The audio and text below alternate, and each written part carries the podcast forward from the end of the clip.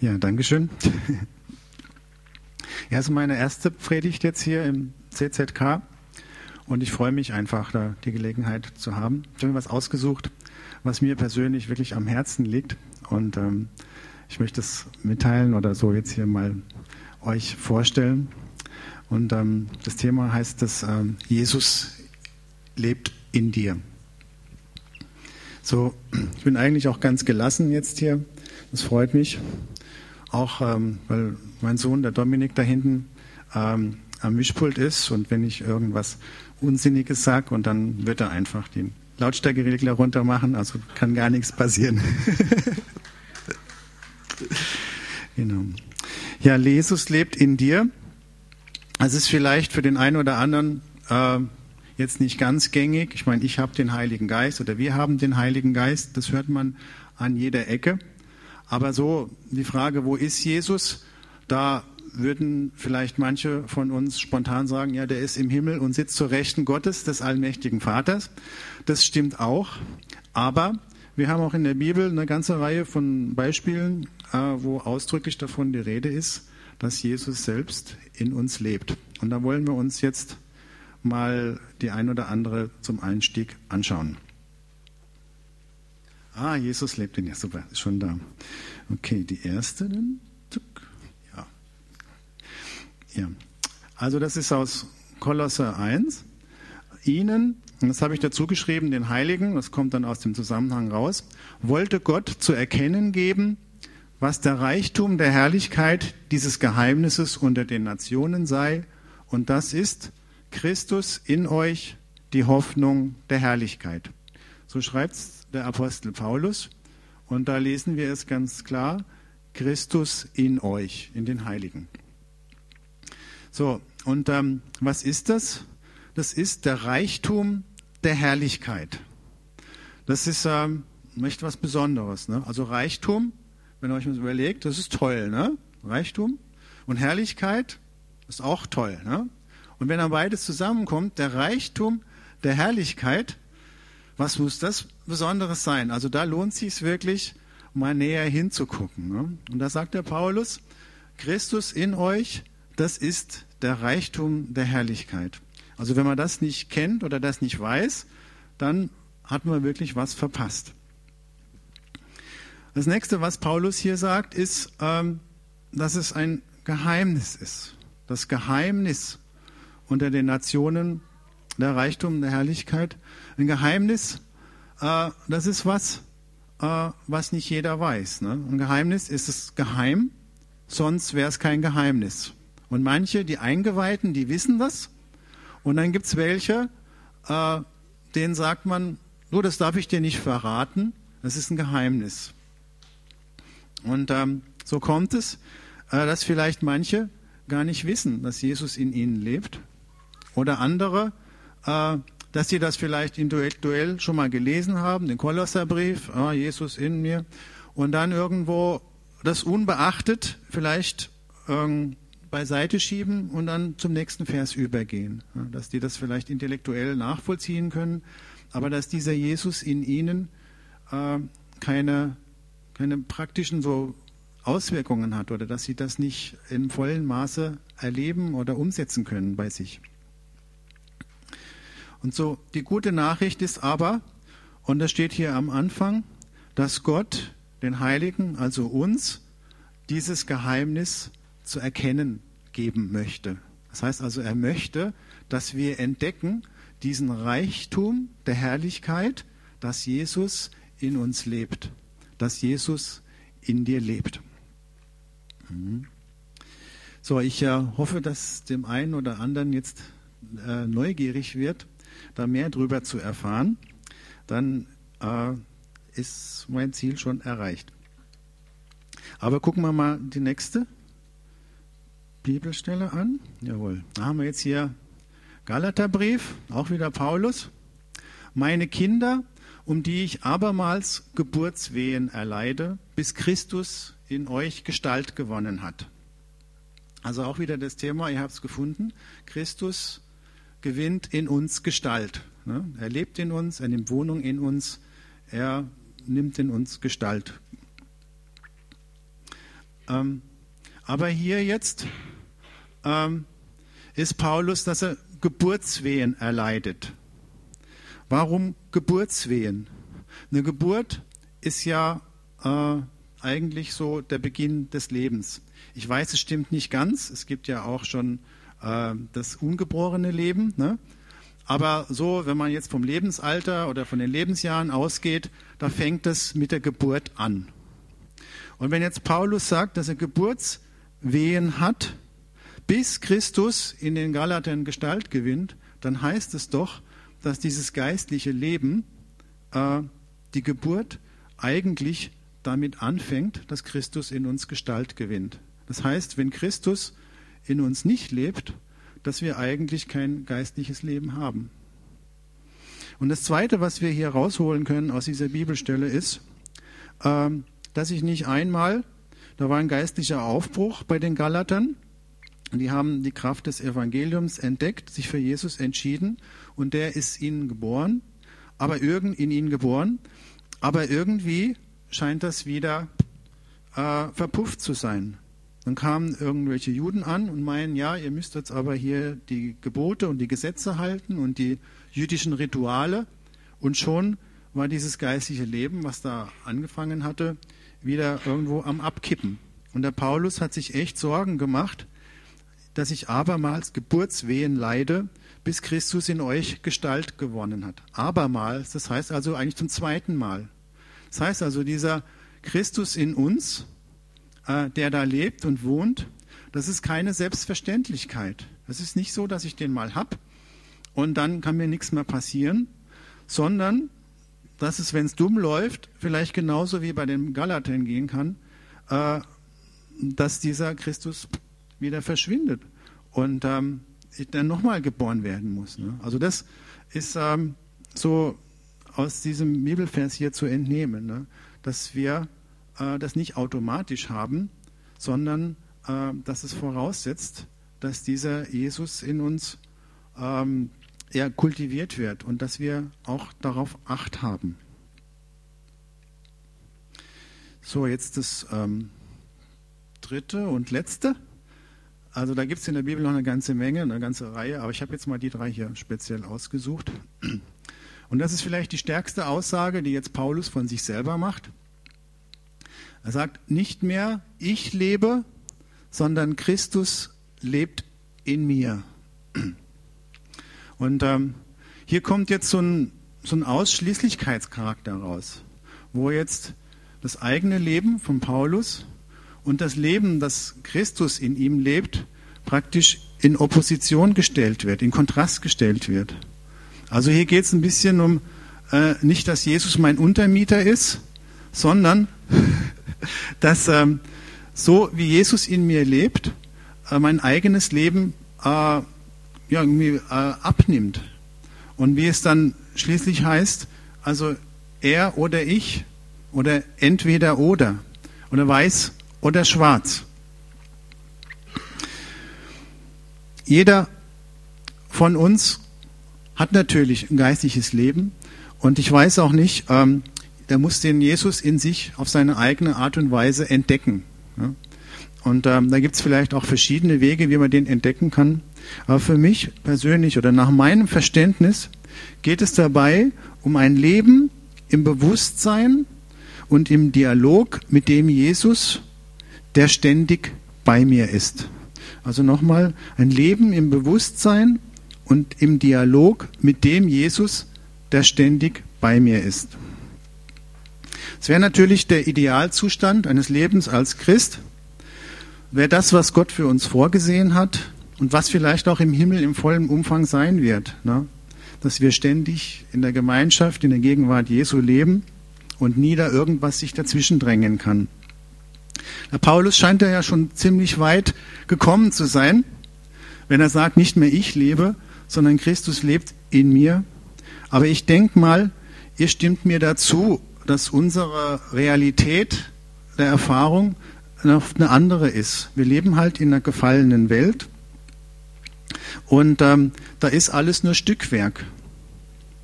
Und dass es niemand schafft, ununterbrochen diese Beziehung zu Jesus aufrechtzuerhalten.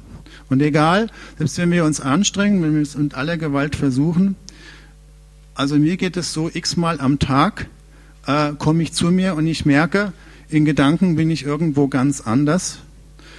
Oder es ist auch, äh, dass ich eine Arbeit konzentriert machen muss, wo ich eben nicht parallel an Jesus denken kann, sondern wo diese Aufgabe meine ganze Konzentration auch erfordert. Oder was auch passieren kann, ist, dass ich irgendwann aufwache und merke, meine Gedanken oder meine Worte oder meine Taten, die gehen sogar entgegengesetzt Gottes, dass ich mich in Sünde wiederfinde. Das passiert auch. Dann bin ich in Sünde gerutscht.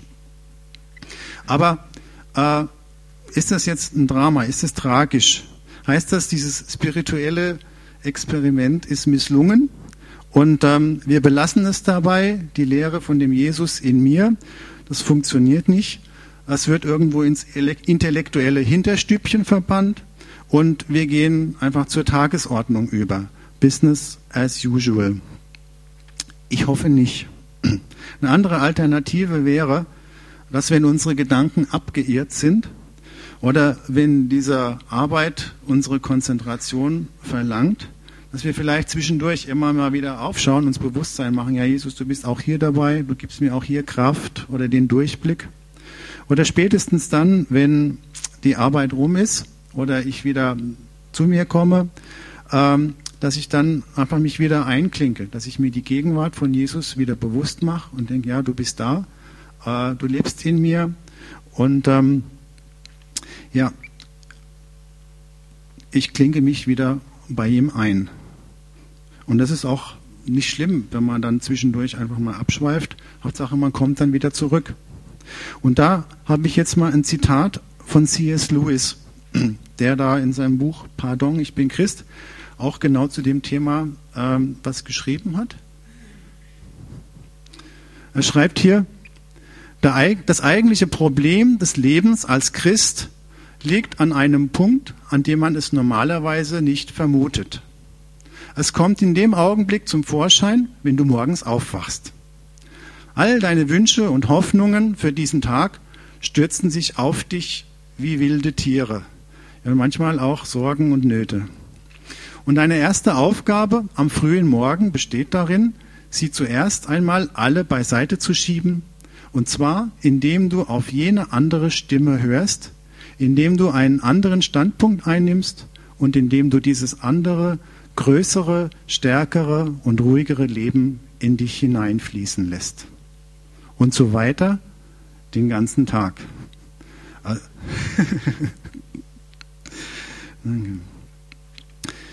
Okay. Ja, darum geht es im Großen und Ganzen, wenn man erkennt oder umsetzt oder das praktiziert. Jesus lebt in mir. Es gibt. Ups, jetzt habe ich. Nein. Ah, ja, ich habe jetzt einen vergessen, sorry. ähm, genau. Äh, wenn man das jetzt sagt, okay, ich habe das äh, verstanden, Jesus lebt in mir und ich will das machen. Jeden Tag, Jesus ständig bei mir, ich versuche Dann gibt es zwei Dinge, die man dabei beachten sollte. Das wollte ich jetzt nochmal ähm, so vorstellen. Und das erste ist, ähm, Jesus lebt in dir, wenn du es zulässt. Also da drängt sich uns da nicht auf, sondern wir müssen das freiwillig tun. Und es erfordert unsere Bereitschaft, sich seiner Führung vorbehaltlos anzuvertrauen. Und das Steuer unseres Lebens, vielleicht sogar bis ins Detail, einem anderen zu überlassen. Das möchte nicht jeder. Außerdem erfordert es natürlich die Disziplin, dass man dann immer wieder im Laufe des Tages ähm, die Aufmerksamkeit zurück auf Jesus richtet. Und das Zweite, äh, was da eine Voraussetzung ist, es ist ein kompromissloses Nein. Das zur Sünde, das wird auf die Probe gestellt. Es gibt immer wieder Situationen, wo wir so das Gefühl haben, ja, Gott sieht meine Nöte nicht oder ich habe jetzt ein Bedürfnis und Gott kommt nicht rechtzeitig, um das zu erfüllen. Und dann gibt es immer so kleine so Schlupflöcher, ne? Oder so geheime Tröster, äh, wo man dann Zuflucht sucht und wo man sich hinwendet, wenn das mit Gott nicht funktioniert. Und das ist einfach die Gefahr, weil wenn ich da irgendwie andere Quellen, das ist meistens, dass man dann irgendwo in, in Sünde auch landet. Ne? Und dass man da sagt, nee, äh, das lasse ich nicht mehr zu, das möchte ich nicht. Das heißt nicht, dass man dann nie wieder sündigt, aber so dieses bewusste, ja, Gott gibt mir jetzt nicht das, was ich brauche, deswegen ist jetzt das meine Gewohnheit, dass man das einfach abschneidet und sagt, nee, das ist vorbei. ja, also wir brauchen dieses Nein zur bewussten Sünde. Oder kennt ihr zum Beispiel diese Gebete, ähm, Herr, gib mir Geduld, aber sofort. Das ist ja noch okay, aber das andere ist, Herr, gib mir Keuschheit, aber nicht gleich. Ne? Also mit, mit der Haltung wird es schwierig. Andererseits kümmert sich aber auch Gott auf, um unsere Bedürfnisse. Vielleicht nicht manchmal ganz so schnell und wir fühlen uns da ein bisschen irgendwo hängen gelassen. Aber da habe ich auch nochmal ein Zitat äh, von C.S. Lewis, was das sehr schön zum Ausdruck bringt. Ich glaube, dass jeder, der in den Himmel kommt, entdecken wird, dass alles, was er zurückließ, genau genommen nichts war. Dass die Essenz dessen, was er wirklich auch noch in seinen abartigsten Wünschen suchte, dort vorhanden sein wird. Über alle Erwartungen hinaus, auf ihn wartend, in dem Land dort hoch droben. Mhm. Als ich das gelesen habe, das ging mir so tief rein. Ich dachte, wow. Ähm. Und ähm, Außerdem bin ich davon überzeugt, dass wir jetzt nicht nur auf den Himmel warten müssen, ne? ähm, auf dem Weg, eine heile Persönlichkeit zu werden, können wir auch schon im Hier und im Jetzt erleben, wie Gott unsere Wünsche und Sehnsüchte umgestaltet und verändert. Also nochmal zusammenfassend. Ne? Voraussetzung dafür dass Jesus dauerhaft in uns Gestalt annehmen kann, ist die Bereitschaft, uns seiner persönlichen Führung anzuvertrauen, bis in den Alltag hinein und außerdem eine klare Absage an eine bewusste Sünde oder anders ausgedrückt eine Bereitschaft zum Leben im Gehorsam. Ja, Gehorsam, das ist so ein Wort. Manche freuen sich, wenn sie das hören, andere da kommen so ein bisschen gemischte Gefühle auf, vielleicht auch Erinnerungen an die eigene Lebensgeschichte. Und ähm, da kann man sogar auch schon mal zusammenzucken. Aber äh, wir können uns dazu Folgendes auch klar machen. Jetzt, das Geheimnis, dass Christus in uns lebt, bedeutet nichts anderes, als dass Jesus selbst in uns, ne, Jesus in uns, der Stimme des Vaters im Gehorsam antwortet. Wer das erfasst, lernt und erfährt, dass Gehorsam eher ein Tanz ist als eine Dressur. Also es ist nicht, dass da ein Gesetz da auf mich eindringt, das ich zu erfüllen habe, sondern äh, dass Jesus in mir selber dem Vater die Antwort gibt und dass ich das nicht persönlich leisten muss, sondern dass Jesus in mir diesen Gehorsam auch erfüllt und ich das Leben als einen Tanz empfinden kann und nicht als eine Dressur. Also ähm, Tanzen ist natürlich, ähm, ach ja, jetzt habe ich genau erst dieses Gedicht hier, ja, sorry. Ähm, getanzt wird ja gern und viel. Nicht nur bei den jugendlichen Leuten da, ähm, sondern auch bei älteren verschiedenen Sachen. Und ähm, um jetzt hier mal ähm, so eine kleine Auflockerung reinzubringen, wollte ich einen Videoclip zeigen zum Thema Tanzen. Mhm.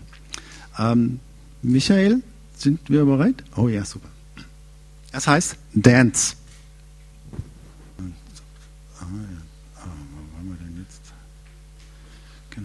Also das Geheimnis nochmal, dass Christus in uns lebt, bedeutet nichts anderes, als dass Jesus selbst in uns der Stimme des Vaters im Gehorsam antwortet. Wer das erfasst, lernt und erfährt, dass Gehorsam eher ein Tanz ist als eine Dressur. Also hier lebt die Vorstellung, dass man sich leichtfüßig und beschwingt unter der Führung des Tanzpartners Jesus zum Takt der Musik des Universums durchs Leben tanzt.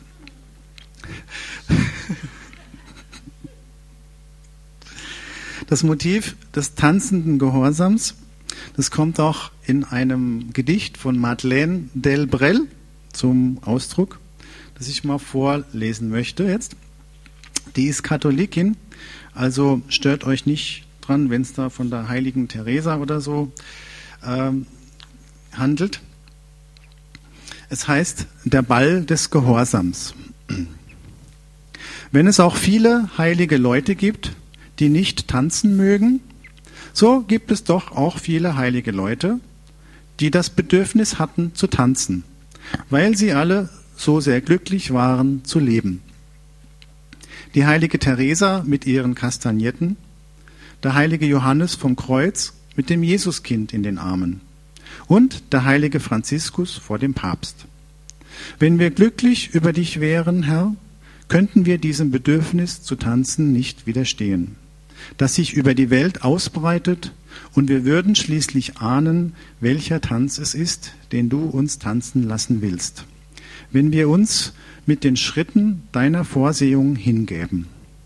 Denn ich könnte mir vorstellen, dass du vielleicht genug hast von den Leuten, die mit der Miene von Feldwebeln immer davon sprechen, dir zu dienen. Die mit dem Gehabe von Professoren davon sprechen, dich zu kennen dich zu erreichen nach sportlichen Regeln, dich zu lieben, wie sich ein altes Ehepaar liebt. Also gibt natürlich Ausnahmen. Eines Tages, als du Lust auf ein bisschen was anderes spürtest, hast du den heiligen Franziskus erfunden und hast ihn zu einem Gaukler gemacht. Uns bleibt es überlassen, uns erfinden zu lassen, um fröhliche Menschen zu sein, die ihr Leben mit dir tanzen. Um ein guter Tänzer zu sein, muss man nicht wissen, wie es weitergeht.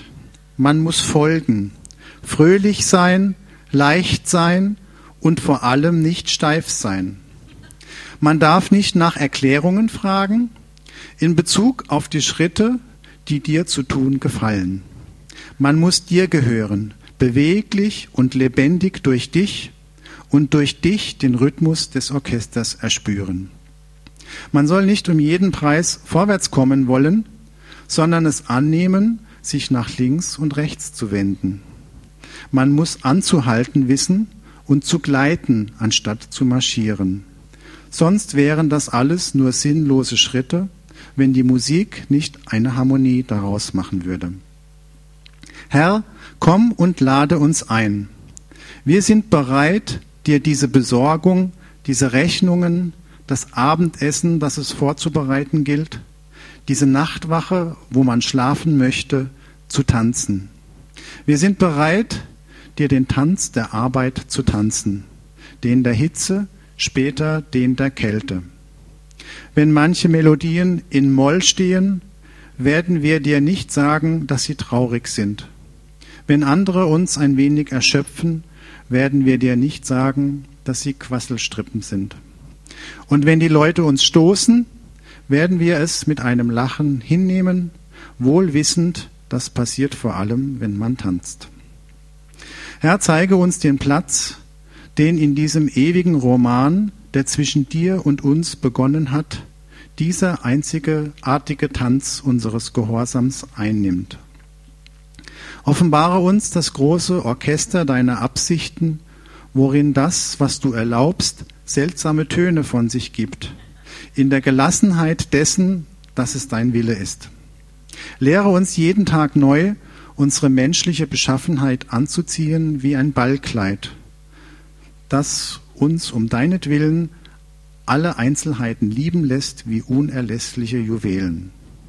Lass uns unser Leben leben, nicht wie ein Schachspiel, wo alles kalkuliert ist, nicht wie ein Wettkampf, wo alles schwierig ist, nicht wie ein Lehrsatz, an dem wir uns den Kopf zerbrechen, sondern wie ein Fest ohne Ende, wo die Begegnung mit dir sich erneuert, wie ein Ball, wie ein Tanz, in den Armen deiner Gnade, in der universellen Musik der Liebe.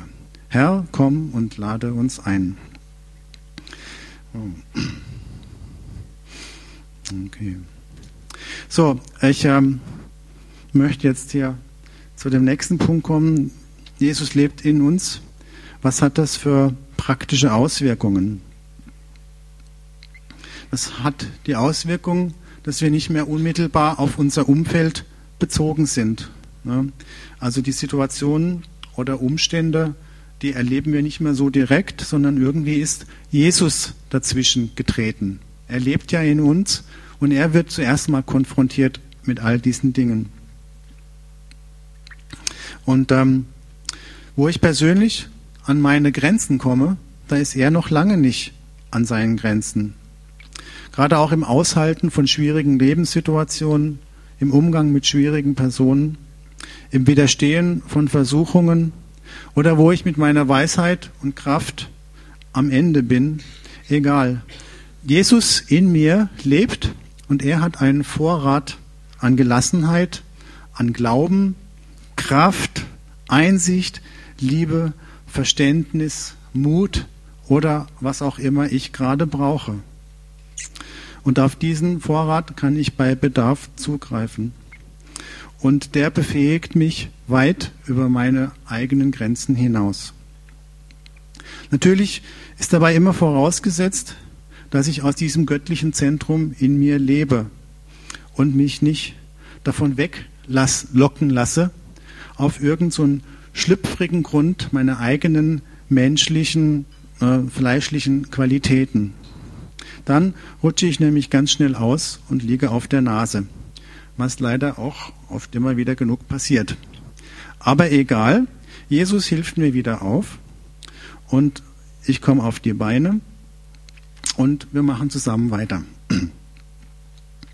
Oder wenn mir Selbstzweifel kommen, habe ich alles richtig gemacht, bin ich gut genug, dann höre ich einfach auf ihn, auf sein Wort des Zuspruchs, was er immer gerne spricht.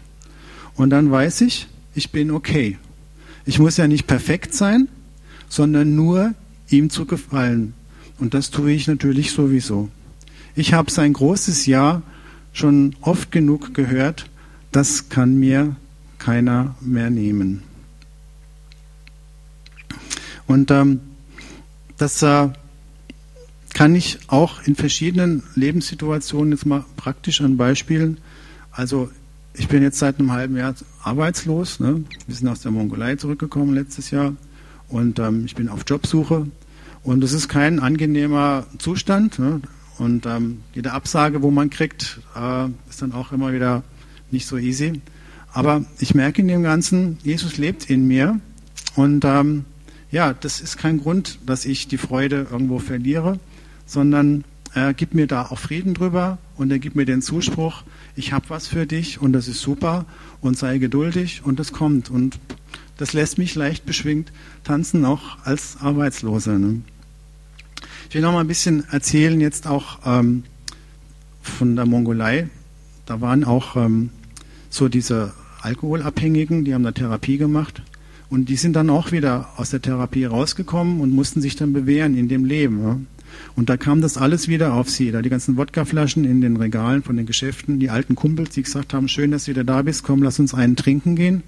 Und wenn die nicht den Jesus in sich hatten, und äh, auf ihn gehört haben und wussten, der lebt in mir und der hat die Kraft dazu widerstehen, äh, dann wären die mit Pauken und Trompeten wieder auch rückfällig geworden. Und das hätte sie abgezogen wie in der Kloschüssel. Aber das war das Ding, Entschuldigung, äh, dass dieser Jesus in ihnen Gestalt genommen hat und sie wussten, der ist da und er trägt mich, er gibt mir auch Widerstandskraft, die sie persönlich nicht in sich hatten. Oder auch ähm, manche Leute, die haben echt heftige Probleme mit in ihrer Persönlichkeit. Ähm, die fühlen sich vielleicht als eine einzige Katastrophe. Und äh, für die ist es überlebensnotwendig, dass ähm, sie Jesus in ihnen erleben und ihn sprechen hören, weil sonst würden die vielleicht sich selbst umbringen oder ihrem Leben ein Ende zu machen. Also für so äh, Alkoholabhängige äh, die dann wieder in die Gesellschaft reinkommen. Oder für Le Leute mit diesen tiefen Lebensproblemen, da ist es vielleicht notwendig, absolut, äh, dass sie diesen Jesus in sich kennen und pflegen. Äh, für uns als normale Leute wird es wahrscheinlich auch anders gehen.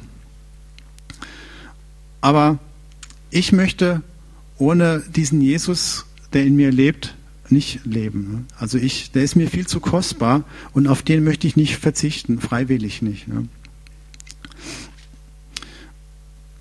Und ich hoffe, ihr könnt das auch so erleben, äh, diesen Jesus, der in euch lebt oder auch anders. Und wenn das nicht so ist, äh, dann hoffe ich, dass ich dir Appetit gemacht habe auf ein Meer in seiner Gemeinschaft, äh, auf Meer, auf Jesus und der Kraft Gottes in deinem Leben. Mit ihm haben wir immer den Sieg.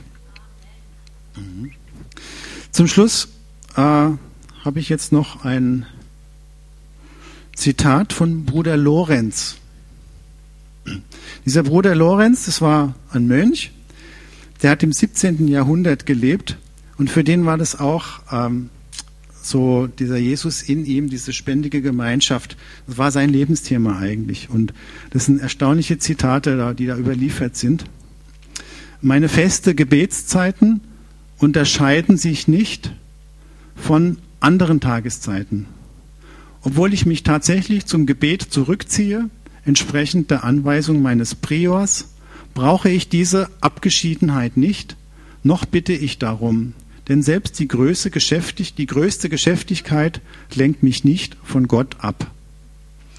Zu Beginn seiner Arbeit in der Küche, er war Koch in seiner Gemeinschaft, sagte er mit kindlichem Vertrauen zu Gott, O mein Gott, da du bei mir bist und ich mich jetzt auf diese äußeren Dinge konzentrieren muss, wie es der Gehorsam von mir verlangt, bitte ich dich um die Gnade, weiter in dieser, in deiner Gegenwart zu bleiben.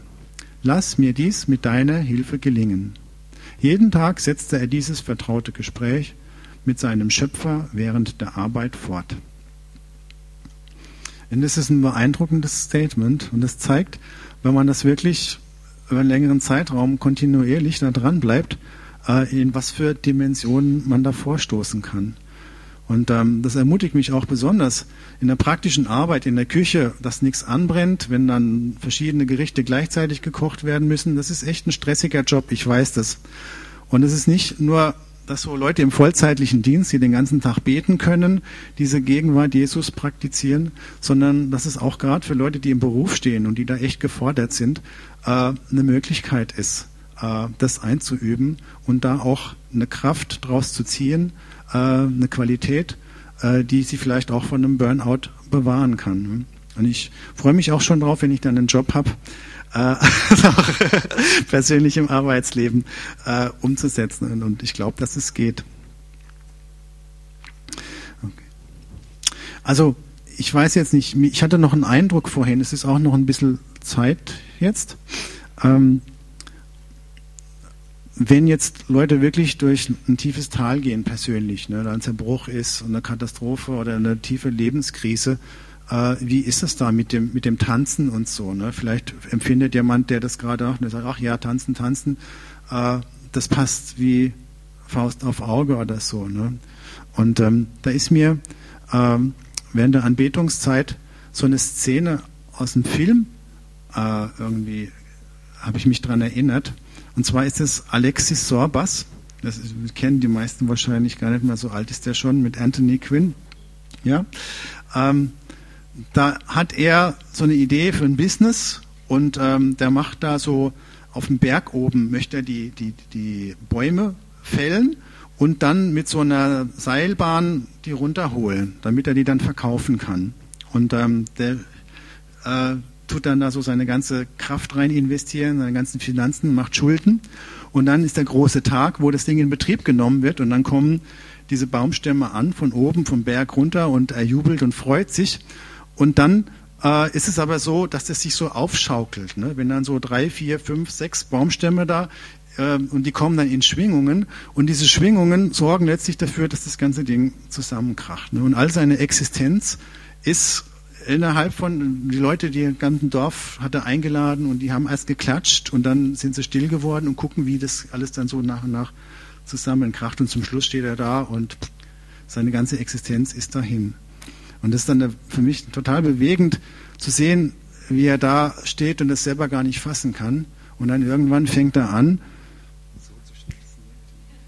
und dann, dann, dann tanzt er den Zirtaki. Ne? Also mitten auf den Ruinen seines Lebens fängt er an zu tanzen und tanzt Zirtaki. Das ist, was jemals Griechen im Blut steckt. Das ist da seine Antwort. Da ist jetzt nicht von Jesus äh, die Rede, aber ich denke, dass es ein ganz, ganz starkes Bild ist, äh, dass wir diesen Tanz des Lebens mit Jesus auch in allen Situationen tanzen können und dass es nicht davon abhängt, ob es uns gerade gut geht oder ob alles glatt läuft. Ne? Also es noch als Ermutigung. So, ich hoffe, ich habe euch jetzt, ähm, wenn ihr das eh schon lebt oder anders diesen Jesus in euch erfahren habt oder kennenlernt, gelernt habt, ist es toll. Aber vielleicht ist der eine oder andere dabei, der sagt, Mensch, äh, das hat mich jetzt beeindruckt und ähm, ich möchte dieses, äh, diesen Reichtum der Herrlichkeit für mich persönlich auch tiefer erleben und in mein Leben ähm, so mehr integrieren. Äh, dann würde ich dich einladen, einfach jetzt am Platz äh, die Augen zu schließen und, ähm, und um Gott zu beten und ähm, das ihm auszudrücken und sagen, ja, und er ist da wirklich gerne. Das ist sein Wunsch für uns. Er sehnt sich nach dieser tiefen Gemeinschaft mit jedem von uns. Und es ist möglich, dass wir das erleben und nicht irgendwo äh, zwischen Hauskreis und Gottesdienst oder vielleicht stiller Zeit unser geistiges Leben sich dann erschöpft oder so, sondern da ist mehr für uns und Gott wünscht sich das von Herzen. Und ich möchte jetzt einfach Gelegenheit geben, äh, dass du da äh, zu Gott kommst, zu Jesus selbst, dich an ihn wendest in Gebet und sagst, ja, ich möchte mir das für mich da hinein, in dieses Geheimnis des äh, Lebens mit dir.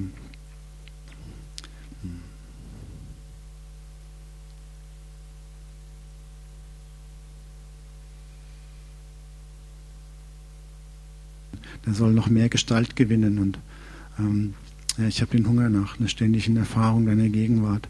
Herr, bete ich einfach, dass ja, du das machst. Ich muss da nicht groß beten, weil das ist dir sowieso ein Anliegen, Herr. Aber ich möchte noch jeden Einzelnen jetzt vor deinen Thron erheben und ihn segnen damit, ähm, dass er äh, da vorwärts Schritte macht und dass es sein geistiges Leben äh, beflügelt und bereichert und dass er äh, da auch zu jemandem wird, von dem in größerem Maße Ströme des Segens, Ströme des lebendigen Wassers auch äh, fließen in die Umgebung, in äh, die Leute, mit denen er in Kontakt kommt. Ja, dass auch dieses ähm, CZK-Motto, berufen zu segnen, auch durch die Erfahrung deiner Gegenwart in uns noch mehr an Kraft gewinnt und noch mehr an, an Ausstrahlung für jeden Einzelnen von uns da ist. Äh, danke, dass du äh, ja, unsere Gebete erhörst und ähm, dass du die gerne und, und äh, zügig erfüllen möchtest.